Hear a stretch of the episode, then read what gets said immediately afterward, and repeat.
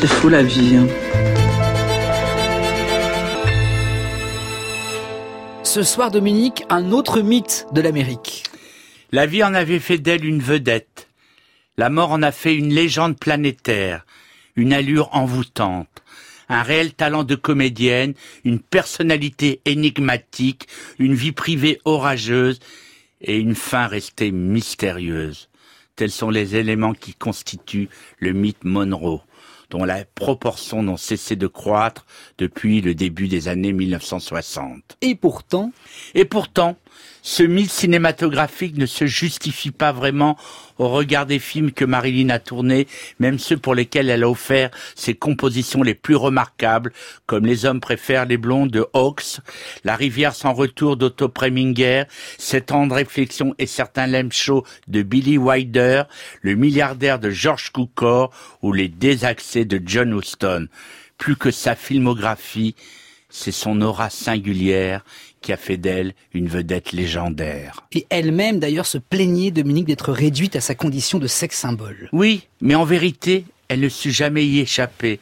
Il est vrai aussi que son existence entière fut une suite de traumatismes propres à briser les plus solides personnalités. Née en 1926, Marilyn connut tout d'abord une enfance solitaire, malheureuse, marquée par l'absence du père, puis plusieurs mariages tous ratés.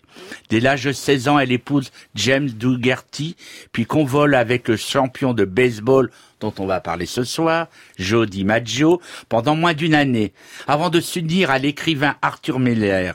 Cette vie conjugale est entrecoupée de liaisons malheureuses, dont les plus célèbres sont Yves Montand et les frères Kennedy. Marilyn affronte également une série de dépressions nerveuses qui ne sont peut-être pas étrangères à sa mort. On n'a jamais su si celle-ci était la conséquence d'un suicide, d'une overdose ou d'un assassinat politique. Et à son corps défendant, Marilyn fut aussi l'incarnation du rêve américain. Évidemment, car sa destinée de petite ouvrière dans une fabrique de munitions promise à une ascension fulgurante participe aussi à la création du mythe. En 1947, elle fait ses premiers pas au cinéma dans des rôles secondaires pour la Columbia et la Fox. Mais ses premières apparitions sont trop brèves pour attirer l'attention sur elle. Et deux ans plus tard, elle se résout à poser nue afin de gagner sa vie. Ce n'est qu'en 1950 que les films Quand la ville d'or de John Huston et All About Eve de Mankiewicz la font enfin découvrir au grand public. Marilyn personnifie bientôt la pin-up américaine par excellence, statut confirmé par son voyage en Corée en 1954 pour chanter devant les GI. Malheureusement, Marilyn reste le plus souvent cantonnée à des personnages de ravissante idiote ou de ventes stéréotypées, comme dans le médiocre Niagara de Henry Hathaway mais elle réussit parfois à leur insuffler cette sorte de trouble érotique irrésistible, notamment dans Sept ans de réflexion et certains l'aiment chaud. C'est aussi là que réside le charme réellement bouleversant de ses meilleures chansons.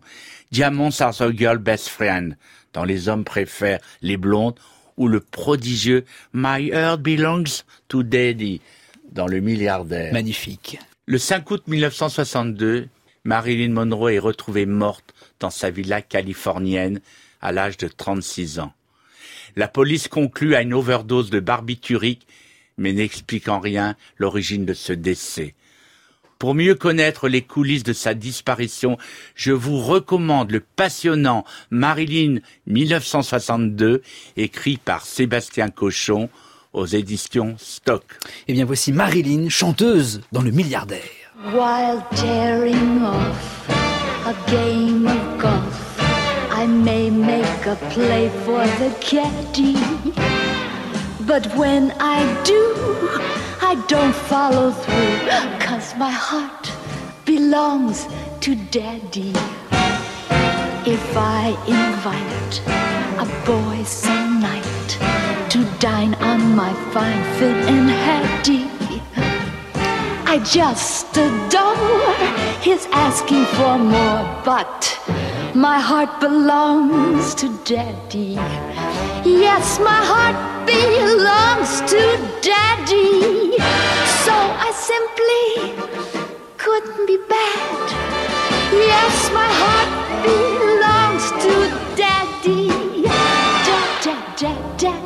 My Heart Belongs to Daddy, hein, avec un accent. Euh, dans le milliardaire, dans le milliardaire, film extraordinaire où il y avait évidemment Marilyn Monroe, Marilyn qui fut donc euh, l'épouse de Joe DiMaggio, le second mariage.